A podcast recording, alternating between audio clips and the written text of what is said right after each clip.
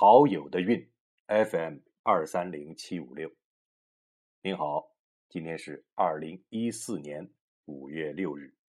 这些天呢，成都的天气不错，天朗气清，惠风和畅。我在两个晚上睡不着之后，昨儿个晚上终于睡了个饱觉。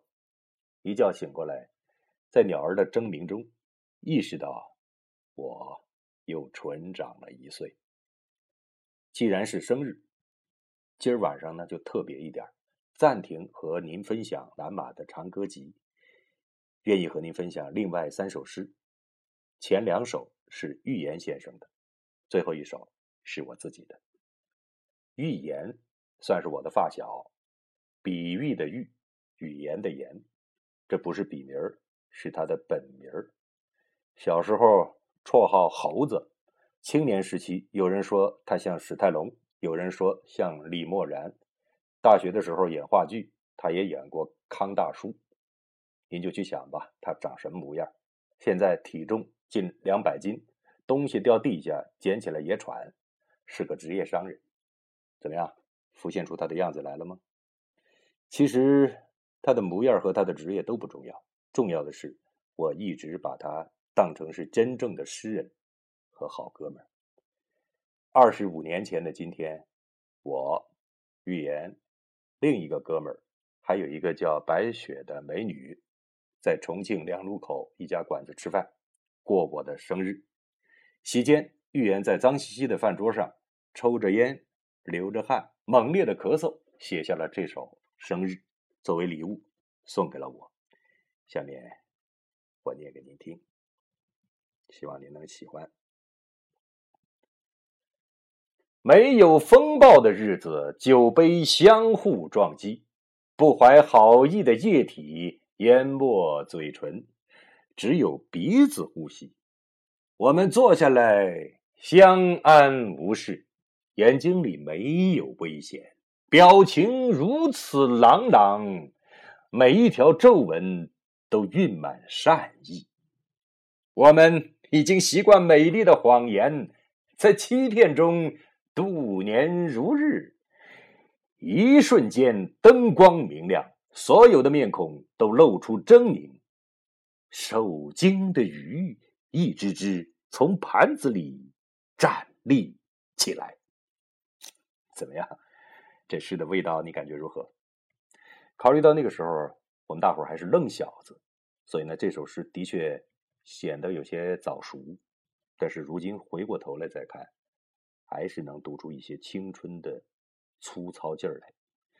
这首诗呢，是写于一九八九年的五月六号，二十八天之后，中国发生那么大的事儿，当时我们没有任何预感，在各自的角落，奢侈的抛洒着各自的青春。索性给大家接着念寓言的。另外一首诗，这首诗呢是新鲜出炉的。昨儿个晚上他也睡不着，就写下了这首叫《装逼的时代》，我们无法遏制的装逼。这诗太难念了，瞧这名字，来了啊！必须承认，我们骨子里的俗不可耐已经泛滥到我们的皮肤、头发、指甲，所有的事物的表面了。就像青春期一粒粒茁壮的痤疮，文字的脂粉早已无力遮掩，附着了无边法力的沉香手串。二十载陈年普洱，透出我们内心的自卑和荒唐。或者，那个满脸智慧的修行者，可以用逻辑混乱的语言指点我们的方向。我们是那个用按揭买宾利跑车的家伙，我们是那个嚎叫中夜夜高潮的家伙，我们是在别人的容器里放置乳胶，然后又灌满自己的家伙。我们在黑暗中戴着墨镜，在阳光下露出雪白的假牙大笑，哈哈！所谓灵魂，不过是路灯下不规则变换的投影。我们。其实就是你和我，还有他，那个一边读着我的文字，一边暗自冷笑的动物。用迪奥瘦身西服将臃肿的肉体塑造成苗条，用粗大的哈瓦那雪茄装饰阳气勃发，甚至用定制的阿玛尼内裤篡改荷尔蒙。当一代巨星谢幕，所有的观众都充满演出的激情。我越来越像你了，你越来越像我了。所有的角色都模棱两可。所有的阴谋都长成了森林，所有的演员不过是驻扎其中的跳蚤。彬彬有礼的领带下面是喷薄欲出的淫荡。一颗小小的蓝色菱形药片让无数的生命井喷。在富丽堂皇的大厅沙发上，优雅的二郎腿中间，分泌紊乱。声音的节奏依然体现主旋律的乐感，在沙哑的性感中，有人迷失，有人无动于衷，有人栩栩生辉，有人弹尽粮绝。太极或者羊胎素，让肉体散发出绅士或淑女的。气息。刚才这首诗是预言写的，装逼的时代，我们无法遏制的装逼。记着我这个非常有意思的哥们儿，预言，比喻的喻，语言的言。好了，下面是这首诗，是我今年三月在洱海边喝高兴了写的一首诗，躺在。阳台上观天象，我竟然第一次看见了流星。一兴奋呢，用手指在手机上别别扭扭的按了出来，不太全，也懒得把它填满了。稍等一下啊，好。再介绍一下，不知道刚才录下来没有？下面呢是我今年三月在洱海边喝高兴了写的一首诗。当时躺在阳台上观天象，嗯，呃，对不起，中途接到儿子祝我生日快乐的电话，这是我今天接到的第三个生日的祝福，一个是呃远方的哥们儿，另外一发小。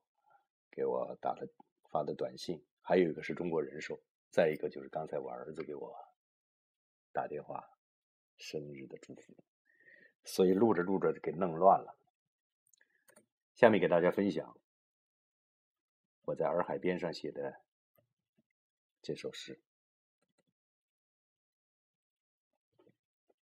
是的，我醉了，孩子，我在看星星。爸爸童年的星星，你不要以为只一颗，涛声复踏，我眼里灌满了盛大的星光。是的，我醉了，忘却了阴霾，忘却了坚硬的空气。我只是看着星星，在微风中一动不动。他们只是倾听，听那尘世早已破碎的心，那永远不会圆满的故事。不要伤心，我的孩子，你就是那颗星，我也是。在这初春的夜晚，这料峭的星空之下。伴着远古的涛声，我们只管听。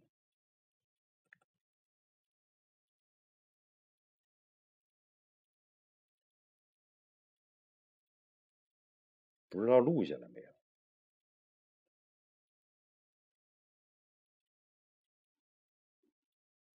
得，也不知道这首诗录下来没有。如果没录下来，我待会儿单独补。今天呢是农历四月初八，我的生日，也是佛诞日。桃友的运，今天就到这里，祝您快乐，再见。